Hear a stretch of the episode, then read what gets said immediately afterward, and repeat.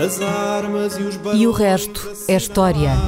É apenas fumaça! Do incêndio que lavra ainda na zona do Chiado. Que faz um filho, falo.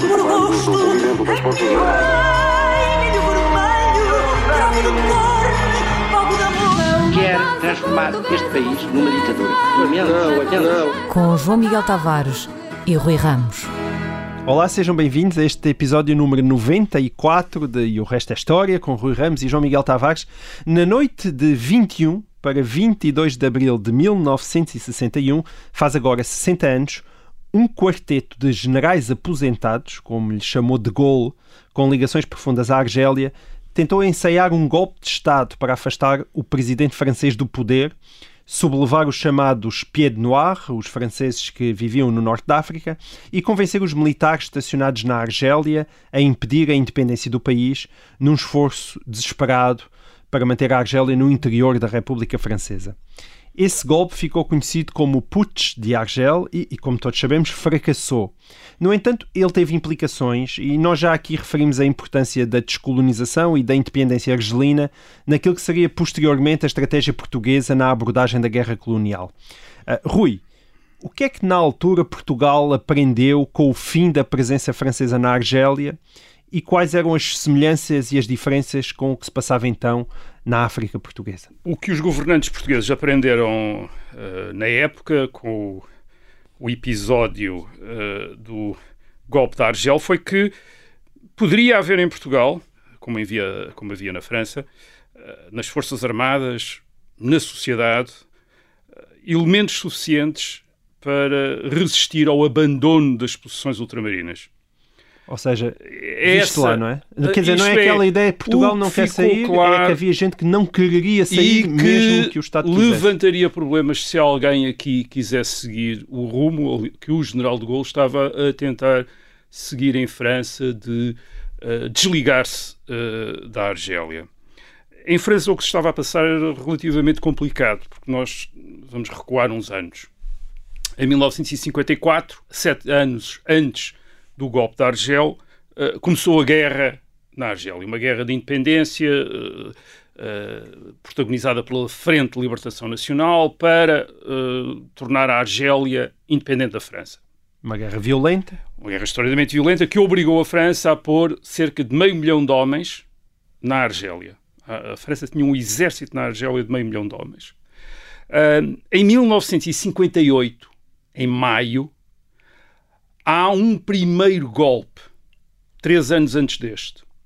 Esse primeiro golpe é contra os governos da Quarta República Francesa, com origem, mais uma vez, nas forças armadas francesas na Argélia, que querem uma guerra mais eficiente contra os independentistas.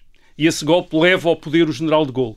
Portanto, o general de Gaulle, em 1958, três anos antes deste golpe, tinha chegado ao poder por um movimento das Forças Armadas a favor da permanência da Argélia na uhum. República Francesa. Portanto, isto é um elemento uh, importante. O que acontece é que, desde 1958, o general de Gaulle, que se torna primeiro uh, chefe do governo e depois presidente da República de um novo regime com uma nova Constituição, a Quinta República Francesa, que é a que ainda existe hoje, a Quarta República Francesa, entre 1944 e 1958, tinha sido sobretudo um regime parlamentar. Em 1958 torna-se um regime semi-presidencialista, de facto, presidencialista, certo. com o general Gaulle como, como presidente. O que acontece é que de Gaulle, na presidência, convence de que a guerra é inútil, inocível, a, a guerra na Argélia. Certo. E uh, começa a, a, preparar o terreno para, um, uh, para o abandono da Argélia. Em janeiro de 1961, 8 de janeiro, tinha feito um referendo em França e na Argélia acerca da autodeterminação da Argélia e que, aliás, tinha obtido um resultado de 75% a favor da autodeterminação, mas com uma participação relativamente baixa uh, uh, na Argélia. E com base nesse referendo, ele começa, inicia contactos com a Frente de Libertação Nacional para aquilo que toda a gente percebeu que iria ser uma transferência de poder. E, portanto, é contra isso que estes generais uh, comandantes militares que eh, então tinham apoiado de Gaulle. Em 1958 tinham sido eles que o tinham posto no poder. Uh, nós estamos a falar de generais que tinham sido oficiais da resistência contra a Alemanha. Portanto, eram heróis da resistência francesa, tinham combatido o regime do Pétain, tinham combatido a ocupação alemã. São eles que se revoltam contra uh, de Gaulle Apesar em 1900. De Gaulle chamar os tais generais aposentados. Eles nem, é? eram, nem sequer eram aposentados, isso era uma brincadeira, quer dizer, era um, enfim, uma gozação dele em relação a estes uh, uh, generais. Portanto, são eles, são generais de cinco estrelas, portanto, são generais uh, importantes, são eles que se colocam à frente, na noite de 21 para 22 de abril de 1961, que se colocam à frente de um pronunciamento, aliás, como de Gaulle lhe chamará, um pronunciamento para mudar a política uh, uh, de De Gaulle em relação uh, à Argélia. Portanto, a acusação que eles fazem a De Gaulle é que ele os traiu, eles tinham confiado nele para manter a Argélia francesa, ele está a fazer o contrário. Aquilo que De Gaulle tinha, de Gaulle tinha chegado à conclusão que não era possível compatibilizar o que ele estava a tentar fazer em França, que era, digamos que, restaurar o papel da França na Europa e no mundo, a França como motor da integração europeia, a França como uma uh, potência com quem os Estados Unidos e a União Soviética teriam de lidar uhum. quase em pé de igualdade, também com armas nucleares, etc. Ele não poderia, enfim, e a França como uma nova potência industrial, portanto, uma modernização da França, ele não podia compatibilizar isso com o esforço de guerra na Argélia, isto é, com manter meio milhão de homens na Argélia e com todos os custos não só financeiros, mas também os custos em termos de uh, relação com o resto do mundo, sobretudo com o terceiro mundo, quer dizer, com o chamado terceiro mundo, com os novos países independentes na África e, da, e na Ásia, numa guerra, numa guerra que era vista por esses uh, países como uh, visando apenas impedir que um, a independência de um novo de uma população, certo. a população árabe da, da Argélia. E além disso, também a noção que De Gaulle tem de que a guerra está-se a tornar incompatível com a democracia em França. Hum. Porque a guerra é muito discutida, começa a, tornar, a ser muito discutida. Muito violenta. É? Note-se violenta, com, com casos como as torturas, etc. Portanto, essas coisas são discutidas. É muito difícil manter o esforço de guerra na Argélia com imprensa livre, manifestações, protestos em França. Portanto, hum. ele tem noção uh, disso. A resistência à, à, à, política de De Gaulle tem duas bases. Tem uma nas Forças Armadas na, na Argélia. Uh, porquê?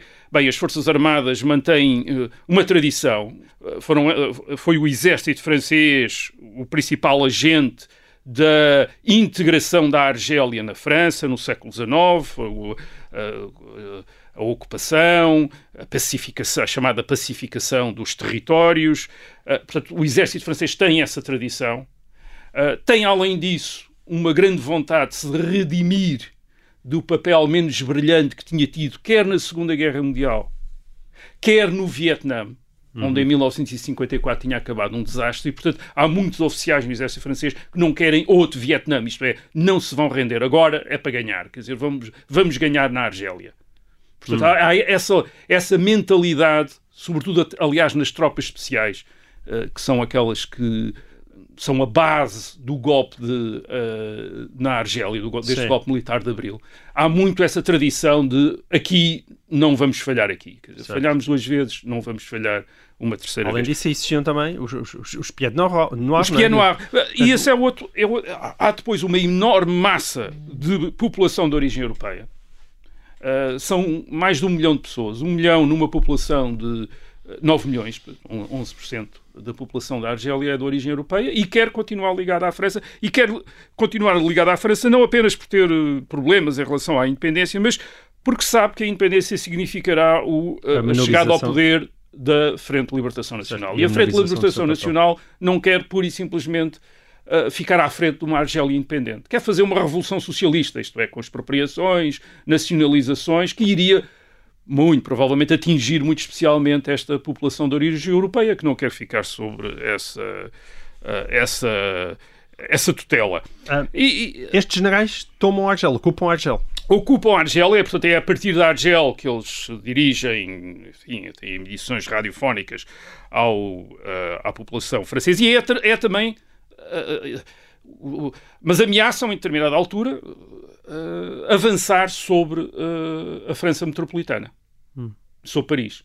E há um, um, determinado momento em que se pensa que as tropas paraquedistas podem vir da Argélia ocupar uh, Paris. E essa é a altura, no, aliás, no domingo, 23 de abril, em que o general de Gaulle faz o famoso, a sua famosa, à noite, a sua famosa intervenção televisiva, ele aparece na televisão, Uh, faz um apelo dramático, célebre, francesas, franceses, ajudem-me, ajudem-me, é o que ele diz.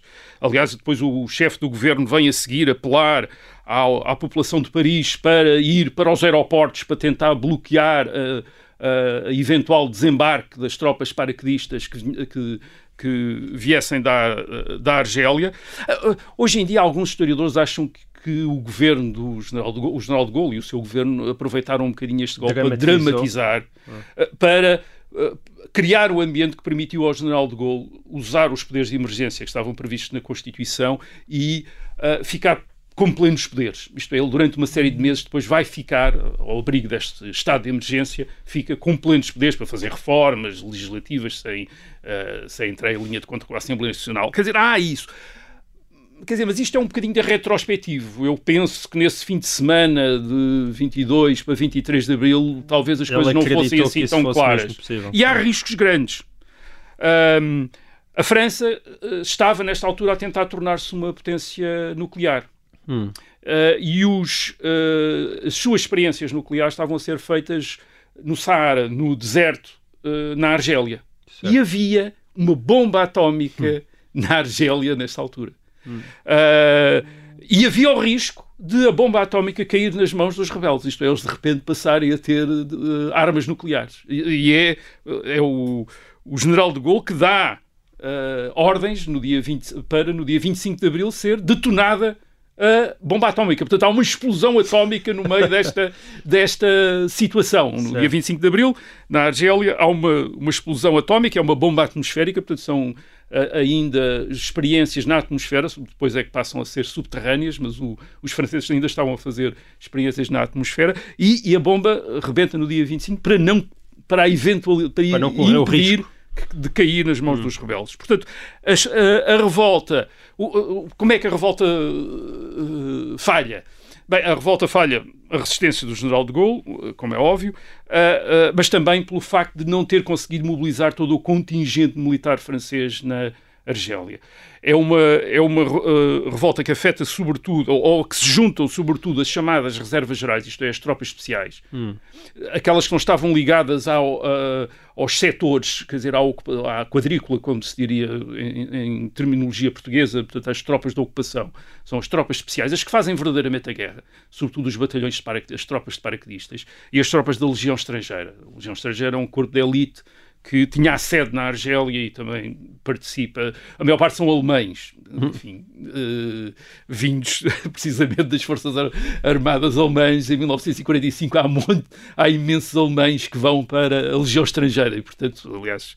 Uh, na Legião Estrangeira não se perguntava às pessoas de onde é que vinham, quer dizer, isso era uma, isso é uma grande uma, história. Uma, era, Talvez e, portanto, a gente diga havia muita pergunta... gente lá que, vinha vindo da, que sabia que tinha vindo da Alemanha. Temos que apontar e, isso, portanto, se calhar fica aí prometido uma pergunta sobre a Legião Estes são os elementos que aderem, mas o contingente geral, as tropas da quadrícula, o, o general de Gaulle chama-lhe chama os, uh, os 400 mil rapazes com transistores, isto é, com transistores, com rádios que ouviram o apelo do general de Gaulle para não se juntarem aos generais, esses resistem.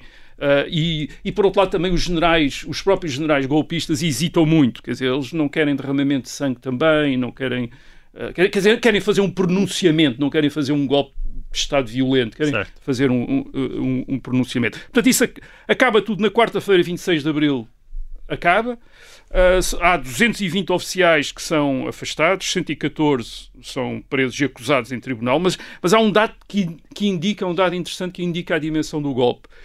Mil oficiais, cerca de mil oficiais das Forças Armadas, 3% dos oficiais, demitem-se em solidariedade com os uh, golpistas. golpistas. Isto, é, isto é importante. Isto é uma quantidade enorme de gente que põe fim à sua carreira militar em solidariedade com os golpistas, em protesto contra a política do general de Gaulle. Aliás, os golpistas ainda não desistem todos. Há, há, alguns organizam aquilo que vai ser a, um, o Exército Secreto, a organização do Exército Secreto, que é uma espécie de uma força clandestina que depois segue uma campanha de terror na própria Argélia e que tenta matar o general de Gaulle. Hum. Em uh, 22 de, de, agosto de 1962, houve um dos atentados contra o general de Gaulle, ele vai a passar uh, em Paris de carro e eles montam uma emboscada, esta gente do Exército Secreto, uh, crivam o carro de balas, o general Gaulle sai de lá ileso e tem aquele famoso comentário que é mais ou menos Bem, os soldados franceses estão a disparar cada vez pior. Quer dizer,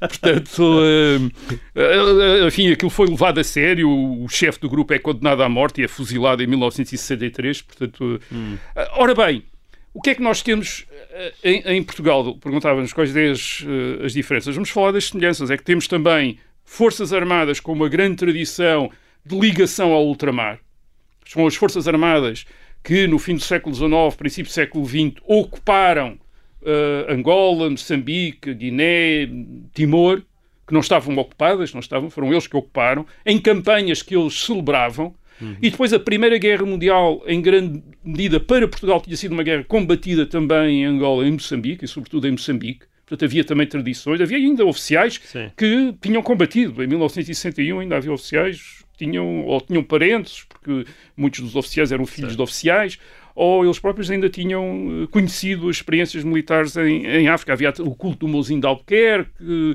eh, portanto, também havia essa ligação especial das Forças Armadas ao, ao ultramar e, por outro lado, havia centenas, já falámos aqui várias vezes, havia umas centenas de milhares de colonos em Angola e, uh, e em Moçambique. E, portanto, isso deve-nos fazer refletir sobre a questão da descolonização. Nós agora temos uma grande uh, tendência para atribuir, atribuir o facto de Portugal não ter acompanhado as outras potências na retirada da África pura e simplesmente a uma espécie de teimosia de Salazar.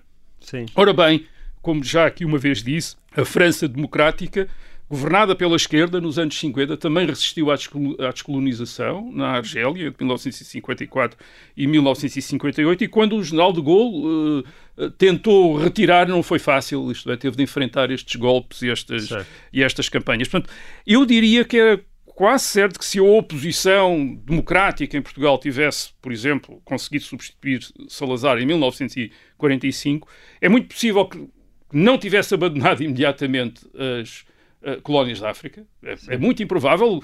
Basta pensar que em 1949 o chefe da oposição ainda é o general Norton de Matos, que era um dos grandes colonizadores de Angola. Isto é uma grande uhum. figura da colonização em Angola e, e que, como lembra o Mário Soares nas suas uh, memórias, estava sempre a falar da África e da importância da África para Portugal. Uh, de, aliás, de, comentando Mário Soares. Enquanto Salazar nunca lá foi. Enquanto Salazar nunca lá foi e não tinha, não, e não tinha tido nada a ver com, com, uh, enfim, com esse processo de ocupação. Um, e depois. Também não podemos esquecer que, quando chegamos a 1961, o início da campanha dos uh, independentistas uh, uh, é marcado por aquilo que falámos aqui, isto é um, os massacres de população uh, europeia e de população africana no norte de Angola em uh, março de 1961. Portanto, era muito, talvez fosse qual fosse o governo, em 1961, iria necessariamente intervir para defender as populações hum. uh, no norte de Angola que estavam a ser atacadas pela UPA e também não teria uh, não seria muito fácil depois negociar com a UPA e com o Alden Roberto uma transferência de poder, uma vez que eram a UPA e o Alden Roberto que estavam a, nessa altura a protagonizar a luta pela independência. Portanto, eu diria que uh, muito provavelmente iria haver também resistência militar portuguesa em 1961 e se por acaso tivesse havido alguma dúvida no governo sobre o que fazer, era talvez provável que tivesse havido um golpe militar e se Portugal não fosse uma ditadura, se tivesse tornado uma ditadura militar em 1961 para continuar a guerra em África. Aliás, já falámos aqui do, da tentação de golpe do uh, governador-geral de Angola, o general Venâncio de Landes, em 1962. Portanto, as Forças Armadas também estariam, as Forças Armadas em 1961, que não são as de 1974, não têm as mesmas enfim, a mesma mentalidade ainda, não tem o cansaço da guerra, nem essas coisas. Tem talvez algum receio sobre como é que a guerra poderá desenvolver-se, mas não têm esse cansaço, era muito provável que estivessem disponíveis para aguentar um esforço que, obviamente, teria o apoio das populações europeias e também de uma parte das populações africanas, uh, que era em Angola. Muito bem. Assim termina esta primeira parte de E o Resto da História. Voltamos já a seguir. Olá, sejam bem-vindos então a esta segunda parte do episódio número 94 de E o Resto é História. No dia 18 de abril de 1951, há 70 anos, mais coisa menos coisa, morria o Marshal Oscar Carmona, que foi presidente da República Portuguesa durante um quarto século, entre 1926 e 1951.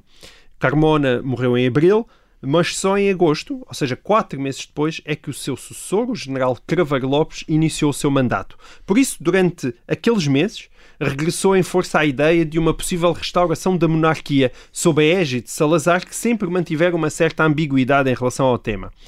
Como todos sabemos, tal acabou por não acontecer. Salazar tomou o lado da República e há quem diga que foi aí que os monárquicos perderam definitivamente a sua causa. Rui, quão perto esteve Portugal de voltar a ser uma monarquia em 1951. Hoje em dia isso parece uma hipótese absurda, mas ela foi real ou é apenas parte de uma mitologia monárquica sem qualquer adesão à realidade? Eu diria que talvez não tenha sido uma hipótese muito real, mas, mas foi uma, uma situação muito complicada para uh, Salazar. E há talvez três razões para isso. Um, a primeira é, é o próprio Carmona. Carmona tinha sido presidente durante 23 anos, eh, desde 1928. Eh, aliás, foi o chefe de Estado com mais tempo no cargo desde o rei Dom José no século XVIII. Hum. E até hoje. Dizer, até hoje. E, provavelmente até Exato. com o limite com de mandatos, de mandatos. Do, do, Presidente da República atualmente será, ficará a ser o, o último chefe de Estado com, este, com tanto tempo no poder. Agora, Salazar estava habituado a Carmona e faziam uma dupla interessante, quer dizer, o Salazar era o ditador, o Carmona era o presidente da República e o liberal, hum. e portanto faziam ali o polícia bom e o polícia mau, quer dizer, faziam ali um número, uh, portanto, não era muito fácil de interessante replicar. e não era fácil de substituir Carmona nesse, nesse Papel. papel. Ainda, ainda para mais porque a Constituição previa a eleição do, no, do novo presidente no prazo de 60 dias, portanto no dia 18 de julho. Era, era o que estava previsto na Constituição. Portanto, isso era muito apertado para escolher alguém, para, para identificar alguém com o perfil do Carmona. Embora o Carmona já tivesse doente há um tempo é e fosse isso, velhinho, com foi 81 propriamente anos, quer dizer, e, portanto, mas, mas, mas há ali uma, uma muita hesitação. E isso está talvez associado à segunda razão, é que havia de facto um, um potencial de mudança no regime. Isto é, eu disse parece-me que a hipótese não era, não foi muito forte, não foi tão forte como parece, mas, havia a hipótese, havia essa hipótese. Era um porquê? pós-segunda guerra mundial. O regime fazia 25 anos, Uhum. em 1951. Uh, a Assembleia Nacional estava a discutir uma revisão da Constituição. O, objetivo não era, obviamente, passar da República para a monarquia, mas era integrar o ato colonial na, na Constituição e eliminar a designação de colonial. Portanto, já falámos também aqui uh, disso. Mas a Assembleia Nacional, no momento em que Carmona morre, está precisamente a, dis- a discutir a parte da Constituição referente ao Presidente da República. Quer dizer, e até havia gente que queria acentuar o presidencialismo, quer dizer, queria tornar o regime mais presidencial, etc. Ora bem, e este é uh, a terceiro elemento pelo qual a situação era complicada. Na Assembleia Nacional, uh, os deputados que estavam a discutir estas coisas, a maior parte deles eram monárquicos. Hum. Os monárquicos tinham influência no regime. Uh, aliás, eram a única força política organizada fora da União Nacional. Havia um- uma, organização que era a Causa Monárquica, Legal. legal, uh, com um jornal, o debate legal também, uh, congressos regulares, portanto, eles faziam reuniões regulares. uh, ministros e deputados são membros desta, deste movimento. Em 1950, eles já eram, talvez, nos anos 50, eles são maioritários na Assembleia Nacional e tinham conseguido, eh, em 1950, no, no dia 27 de maio, por, por exemplo, de 1950, tinham conseguido que a Assembleia Nacional abolisse as leis do banimento que impediam o regresso da família real a Portugal. Mas o que é que tu estás a dizer é que a maior parte da Assembleia Nacional era constituída por monárquicos. Provavelmente. Provavelmente, isto é, nós não temos a é certeza, quer dizer, não há surpresa, certeza, mas a maior parte eram uh, dos deputados, eram cento e tal deputados, atenção, dizer, Ainda não assim. estamos a falar de muita, Mas muita é gente, mas a maior parte era. Uh, Isto tem a ver com a situação do, do Estado Novo em 1944-45, no fim da guerra. Uh, há um ressurgimento da oposição. Essa oposição ainda é liderada pelos antigos republicanos, Geral Norton de Matos e companhia. Portanto, há uma tendência de, de Salazar e das figuras do regime para recorrerem a gente de confiança. E quem é a gente de confiança? É a gente que não quer a oposição. Quem é a gente que não quer a oposição? É aqueles que não são republicanos, logo são os monárquicos. Quer dizer, de repente, os monárquicos adquirem nos anos 1944, 45, 46 um peso no regime especial por serem identificados pelos salazaristas como gente especial confiança no momento em que a oposição é ainda uma opo- oposição republicana. Daqueles, pelo menos, Os homens do estão dos, eh, do lado deles. E, portanto, eles levam em 20, conseguem em 27 de maio de 1950 levar a Assembleia Nacional a abolir as leis do banimento, que são as leis de 19 de dezembro de 1834 e de 15 de outubro de 1910. E porquê é que é a, a- a lei de 1834? Porque o pretendente ao trono de Portugal, na altura, é descendente de Dom Miguel. Dom Miguel. E como descendente de Dom Miguel está abrangido também pela lei de 1834 que proíbe Dom Miguel e os seus descendentes reg- regressarem a Portugal. Certo. E depois há a lei de 1910 que proíbe toda a família real de, regressar. Portanto, as duas leis têm de ser banidas, têm de ser abolidas para permitir o regresso da família Passa real. Eles não poder voltar. regressam, Mas não, regressam. não regressa logo porque te- te- por circunstâncias, teve um acidente, etc. E, portanto, não pôde eh, regressar. Enfim, eh, volta, eh, 1951. Morto. Morto Carmen. Morto Carmona, eh, o Sa- Salazar reúne o Conselho de Ministros e diz logo duas coisas. Diz que não quer ser candidato à presidência da República, tal como ele tinha sido em 1949, quando Carmona ainda foi, ainda se candidatou, eh, e diz que tem de se manter o dualismo presidente-chefe de governo. Isto é, não se pode fazer do presidente da República chefe de governo. E também não se poderia, ou ele também não queria que fazer do chefe de governo presidente da República. Ahm, porque essa, digamos, a, a- a- estratégia de quem queria a restauração não era impor, im- fazer imediatamente aclamar o Dom Duarte Nuno, era assim o nome do, do pretendente, ah, rei de Portugal. Era criar um vazio na, era criar um vazio na presidência da República, era que o lugar de presidência da República não fosse ah, Ocupado? ocupado. Hum, ou não fosse ocupado por uma figura como Carmona. E, portanto, para isso tinham duas soluções. Ou Salazar se candidatava à presidência da República, mas como, ah, e portanto, tornava-se o Presidente da República, ou então Salazar continuava chefe de governo, mas ficava com os poderes de Presidente da República. Aliás, ele já os tinha, porque uma vez morto Carmona, os poderes do Presidente da República passavam para o Presidente do Conselho de Ministros aqueles que favoreciam a solução eh, monárquica em 1951 tentam é prolongar essa situação. E na Assembleia Nacional, os monárquicos fazem votar uma nova, uma emenda constitucional que diz que a Assembleia Nacional reunirá por direito próprio 60 dias depois da vacatura, isto é, depois da morte do presidente, para decidir sobre a eleição e que até lá o presidente do Conselho exerce as funções. Reparem que aquilo que dizia a Constituição era que a eleição tinha de ser feita no prazo de 60 dias depois da morte do presidente, portanto, no dia 18 de junho.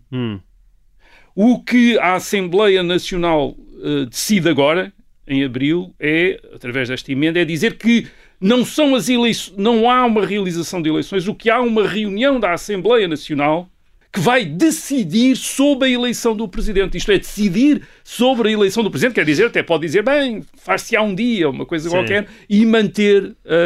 o Salazar não gosta, ou diz pelo menos que não gosta disto, desta, desta emenda constitucional, acaba para, por, por a promulgar, porque resolve o problema de encontrar um sucessor, não obriga ao prazo de 18 de junho, que Certo. era um prazo apertadíssimo. De qualquer maneira, reúne os seus principais conselheiros, um grupo de seis indivíduos, que que eram os principais conselheiros, e constata a divisão. Isto é, três deles são defensores da monarquia e três são uh, favoráveis à manutenção da República. Os defensores da monarquia são o Costa Leite, Cancela de Abreu e o Mário de Figueiredo. O Mário de Figueiredo, que era um, um amigo muito próximo de Salazar, a quem tratava por tu, dizer, também professor na Universidade de Coimbra, colega de Salazar e amigo dele. E os três que se opõem à, à restaura, a qualquer ideia de restauração são Albino dos Reis, que é também um grande amigo de Salazar. Dizer, portanto, isto é mesmo uma divisão entre os salazaristas mais próximos. Mais. Uh, o Trigo Negreiros e o Marcelo Caetano. E Marcelo Caetano também é contra a ideia de restauração. O que é que terá sido decisivo? Provavelmente o facto de o Ministro da Guerra, o Santos Costa, depois mais tarde Ministro da Defesa Nacional, uh, ter dito que muito provavelmente as Forças Armadas não apoiariam a restauração da monarquia. Isso terá sido talvez decisivo. E depois Santos Costa propõe o General Carveiro Lopes como um futuro uh, candidato, e é isso que acontece. Aliás, na Uh, Salazar mantém a ambiguidade. Ele tenta evitar a divisão. Uma nota à imprensa no dia 5 de junho diz: o que nos divide enfraquece-nos, o que nos enfraquece diminui-nos perigosamente. Portanto, ele não quer que seja discutido. Rui, mas não havia gente que continuava a insistir no Salazar para a presidência? Ah, sim, houve. Uh, por exemplo, o Augusto Castro, que era o diretor do Diário famoso, Notícias. O mítico o famoso do mítico Diário do Notícias. Diário Notícias. Era um, uh, um homem que vinha do, da monarquia constitucional, da República, era sobrinho do José Luciano de Castro, e, portanto, liberal, uh, mas salazarista. Mas salazarista, exatamente. Uh, e que insistiu que Salazar devia ser. Escreveu mesmo um artigo, um editorial, aliás, e Salazar mandou cortar o editorial. Dizer, o, o editorial foi para aprovação de Salazar e Salazar achou que não, não era boa ideia. Portanto, as eleições presidenciais acabaram por se realizar. 22 de julho, o candidato da União Nacional é o general Carveiro Lopes, como tinha sido sugerido pelo ministro Santos Costa. Mas como é que se chegou é ao Carreiro eleito. Lopes? Foi esta... Uh, Foi Santos Costa que o, Que o sugeriu. sugeriu, sugeriu dois, dois ou três nomes. uh, foi primeiro escolhido um outro que foi contactado, mas que se recusou, disse que estava doente, etc. Não quis. E depois acabaram por ir para o Craveiro Lopes. Com aquelas, uh, enfim, origem mais tarde de uma série de problemas e que tem a ver um bocadinho com o que se vai passar E- agora. E, essa eleição que tu, tu estavas a dizer, porque nós muitas vezes olhamos para a ditadura e pensamos, as pessoas pensam, ah, não, não há eleições. Estamos a falar de uma eleição presidencial, mas para quem, quem é que votava nessa eleição presidencial? Uh, em relação às eleições, o regime do Estado Novo foi o, na Europa, em meados do século XX, o que fez mais eleições. Porque não teve, portanto, não houve Segunda Guerra Mundial em Portugal e, portanto, fez-se uma quantidade de eleições. Eleições para a Presidência da República e eleições para a Assembleia Nacional. Votavam nestas eleições para a Presidência da República quem estava... uh, portanto, o, Presidente, em 1951, ainda é eleito por sufrágio direto, Ok. a partir de 1959 é que passa a, a ser eleito Depois do pela, trauma, pelo, Humberto Delgado. exato, pelo colégio eleitoral, portanto aqui ainda é por sufrágio direto e, e é e, e vota quem está recenseado. O recenseamento não é obrigatório e, portanto, estão recenseados, sobretudo, eh, funcionários públicos, eh, eh, enfim, tudo- gente ligada ao Estado, digamos. Certo. É essa que vota principalmente. E, portanto, é um eleitorado muito próximo do poder. Eh, Isto não era muito diferente do que acontecia antes do Estado Novo, na- por exemplo, na Primeira República. Portanto, havia este género de. Também havia esta combinação de um eleitorado restrito com depois Certo. fraudes eleitorais, manipulações, eh, etc. Portanto, era, foi nestas condições, enfrentando um candidato da oposição, que foi o almirante Quintão Meireles, que tinha sido um oficial do 28 de maio também, de 1926, portanto tinha estado na origem da ditadura militar. Nesta altura a oposição, portanto, mudou completamente de estratégia. Em 1949 tinha apresentado contra Carmona um antigo republicano, um antigo ministro da República, o general Norton Matos. Em 1951, dois anos depois, prefere um outro golpe, que é tentar provocar uma divisão dentro do regime, apresentando, apoiando um candidato que, em princípio, vem de dentro do regime. Portanto, é o começo da estratégia Humberto Delgado. E isso tem a ver com a percepção clara em 1951 que há divisões dentro do regime. De repente, apercebem-se, quer dizer, ah, a partir de Esse monolitismo momento, do Estado Novo é, que muita começam- gente tem na cabeça, é, começam já a perceber insististe que não, não- que é falso. que é falso e a própria oposição começa a apostar nisso para tentar eh, eh, chegar ao poder, isto é, dividir o, eh, o regime. E essa divisão não acaba com a eleição do Presidente da República em 1951. Os monárquicos não desistem. Há ainda eh, um outro Mas evento. houve gente desencantada com Salazar, os monárquicos sentiram-se Sim, mas, ainda, mas antes disso, ainda há uma, outra, há uma outra tentativa que é aquela, digamos, que vai desencantar definitivamente, porque havia um outro evento previsto para eh, 1951, que era um grande congresso da União Nacional. Hum. Esse congresso estava previsto para a primavera, depois Carmona morre e é adiado para o, mais para o fim do ano e realiza-se em Coimbra em 22 de novembro de 1951. E nesse congresso, mais uma vez, imensos monárquicos no Congresso, na União Nacional, e uh, apresentam teses a favor da restauração. Ou seja, mesmo depois da, da eleição já de Cavaco Lopes. Sim, sim. Ou seja, a esperança não morreu ali. Não, apresentam teses a favor da restauração da monarquia. Uma tese, nomeadamente, a dizer que a única solução que havia, enfim, para a institucionalização do regime era uh, assumir que a chefia de Estado tinha de, digamos, ser retirada dos acasos Sim. do sufrágio universal e ser resguardada dentro da tradição e da tradição dinástica. Uh, uh, portanto, essa foi a tese que foi, foi posta. Hum. Uh, Salazar está preocupado, faz uma intervenção no Congresso. É uma intervenção ambígua, isto é, não é contra a monarquia, mas diz, diz uma coisa curiosa. Ele diz: a monarquia não é um regime a monarquia é uma instituição compatível com vários regimes. Portanto, o que ele está a dizer é se nós restaurássemos a monarquia, isso não queria dizer que o, Estado Novo ficasse mais seguro.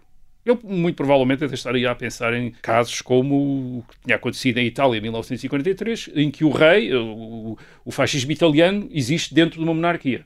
Uh, uh, e em 1943 o rei de Itália demite Mussolini e, e faz cair o regime fascista. Se calhar vamos Portanto, falar disso para a semana, não é? Uh, vamos, vamos falar disso Fica para a semana. Prometido.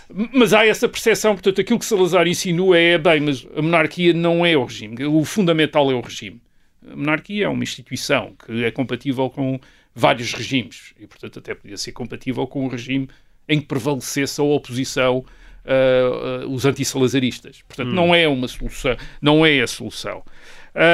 e depois também refere, bem, isto não, não vamos focar-nos nestas questões de, de, de, institucionais, as mais importantes são as questões económicas e sociais, é nessas que nos devemos focar. Mas Salazar ainda não fica, digamos que, satisfeito com, com esta sua intervenção e encomenda, ou pelo menos combina uma outra com Marcelo Caetano. E essa Uh, uh, essa intervenção de Marcelo Caetano é que vai de, de, facto dividir as águas, porque Marcelo Caetano, portanto, em Coimbra, novembro de 1951, Congresso Nacional, faz um discurso que toda a gente entende como antimonárquico, quer dizer, um discurso antimonárquico e republicano. Isto era curioso, porque Marcelo Caetano vinha do integralismo lusitano, portanto, uma força que era essencialmente monárquica, mas nesta altura está a defender a República, não quer restaurações monárquicas. Em conversas com Salazar, Salazar passa a tratar até os monárquicos como extremistas, a dizer estes extremistas, ou o setor mais extremista. A, a, relação de Salazar com os monárquicos nunca tinha sido boa. O, uh, Salazar, em 1932, quando o rei Dom Manuel uh, morreu, sem descendentes, nacionalizou a Casa de Bragança, isto é, a propriedade enfim, eu estou a dizer nacionalizou, fez uma fundação, a Fundação da Casa de Bragança, hum. Eh, quando o, uh, os monárquicos, ou uma parte dos monárquicos achava que a Casa de Bragança devia reverter a favor uh, do outro ramo da família de Bragança, representada pelo Dom Duarte, os descendentes de Dom Miguel, que para todos os efeitos uh, poderiam ser considerados os herdeiros da Casa de, uh, de, Bragança e que ficaram assim privados daquilo que poderia ser uh, ou que deveria ter sido a sua herança. E Salazar depois arranjou lá uma maneira deles não ficarem totalmente destituídos, mas uh, tirou-lhes a hum. fundação da Casa de Bragança, isto é, tirou-lhes uma base económica importante até para a sua a ação política. Uh, agora, ao mesmo tempo que faz estas coisas todas, Salazar continua a não deixar Marcelo Caetano dizer que a questão do regime está acabada. Ele diz, não, deixe isso... Como ele gosta. Uh, ambiguamente. Ar. Deixe isso no ar, que é para eles não... Agora, isto não engana muitos monárquicos, sobretudo jovens monárquicos, como...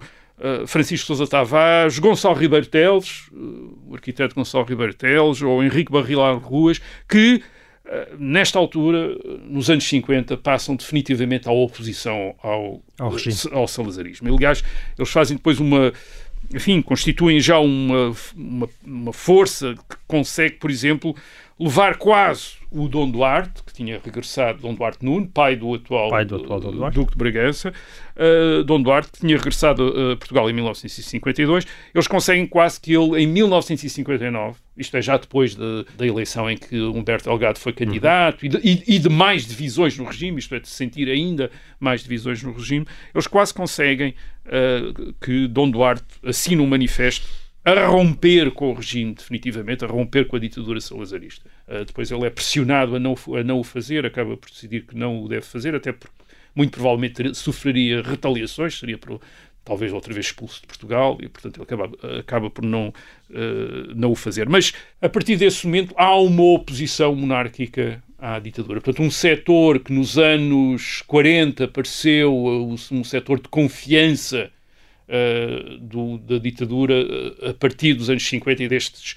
conflitos hum. associados à, à, Associação, de, Carmo, à Associação de Carmona, torna-se um setor que, onde há também oposição e aparecem, portanto, monárquicos. Em parte como os católicos na, também, não? Na é? oposição. E, e monárquicos que, estão, que, põem em dúvida, exatamente como os católicos, uhum. depois do caso do, uh, do Bispo do Porto, Dom António Ferreira Gomes, em 1958, uh, e uh, monárquicos, estes monárquicos da oposição, que não rompem, que não chegam a romper com o regime de uma, de uma maneira talvez tão drástica como poderia ter acontecido por causa da questão do ultramar, mas, mas eles de facto deixam de se rever uh, no regime e, e, aquela história do que Salazar seria monárquico passam a gozar com essa, enfim, ou não levar a sério isso. O Jacinto Ferreira, que era um deles, diria, diz, bem, se ele era monárquico e fez isto, o que é que teria feito se não fosse monárquico?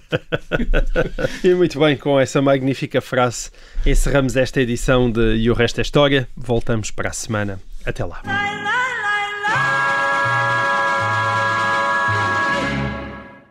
Obrigada por ter ouvido este podcast. Se gostou, pode subscrevê-lo, pode partilhá-lo e também pode ouvir a Rádio Observador online em 98.7 em Lisboa e em 98.4 no Porto.